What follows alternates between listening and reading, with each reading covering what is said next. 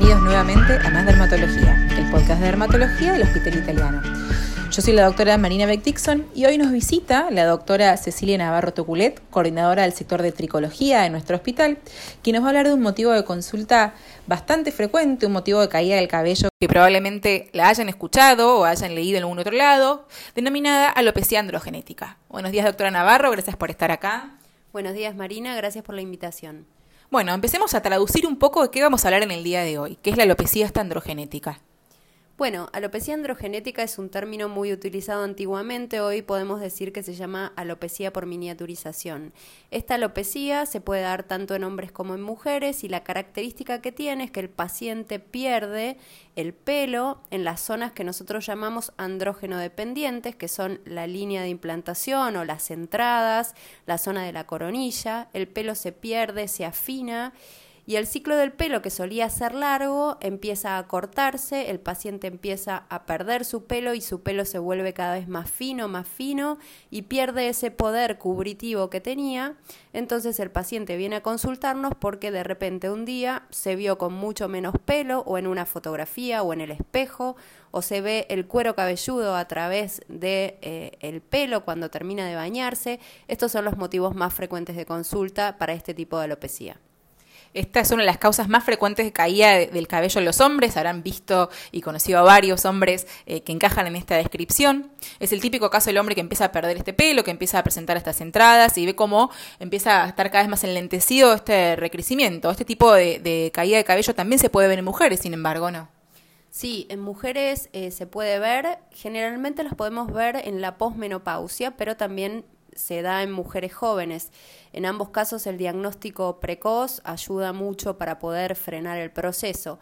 En las mujeres, sin embargo, se da en otra zona anatómica o en otra parte de la cabeza, afecta la zona central del cuero cabelludo, la parte de la corona, eh, la línea de implantación está bastante conservada y se da un raleamiento o un afinamiento y pérdida difusa del pelo paulatino y la paciente se va viendo cada vez con menos pelo. Sí, es frecuente en mujeres.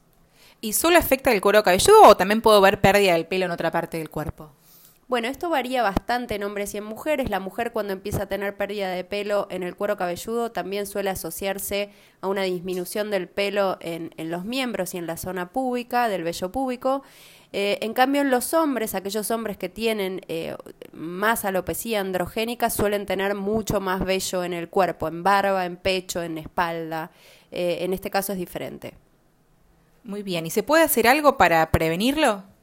Claro, sí, un diagnóstico precoz nos va a ayudar mucho. Eh, en el momento de la consulta hay que ver la edad del paciente, el grado de progresión y existen tratamientos, tanto orales, tópicos, tratamientos eh, accesorios como mesoterapia, plasma rico en plaquetas, hasta implantes capilares. Hay una gama muy amplia de tratamientos que puede ayudar a frenar y a tratar de recuperar el pelo que está en vías de desaparición.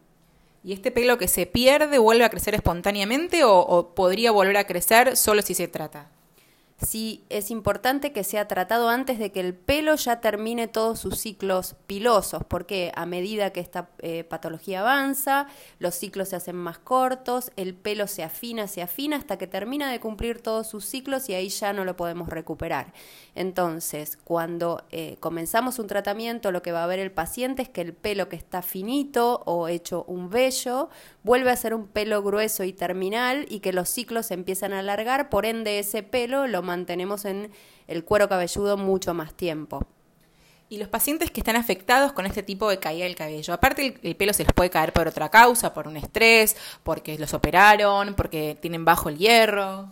Exacto. Esta patología eh, puede estar asociada a otras patologías de, de, pelo, como por ejemplo eh, los efluvios telógenos. Los efluvios telógenos Generalmente son secundarios a disminución en algún oligonutriente, como disminución del hierro, como eh, disminución de la vitamina D3 o de la vitamina B, se da en pacientes que han tenido un bebé, posparto, en pacientes posquirúrgicos, en pacientes que hacen una dieta estricta y bajan mucho de peso, también a veces por medicación nueva, se puede acompañar esta patología, la alopecia androgénica, por efluvios telógenos, entonces empeoran mucho más el cuadro, es necesario diagnosticarlo para darle un tratamiento adecuado.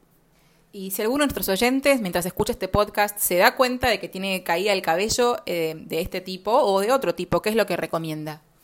La consulta con un especialista, un dermatólogo o un especialista en cabello que le haga un examen físico completo, que evalúe el pelo, que lo mire con un dermatoscopio, que haga un análisis de sangre acorde y si es necesario otros estudios de pelo. El diagnóstico precoz es el éxito de cualquier tratamiento. Bueno, eso fue todo por el día de hoy. Muchas gracias, doctora, por su participación. Y nos reencontramos en la próxima emisión de Más Dermatología, el podcast de dermatología del Hospital Italiano. Hasta luego.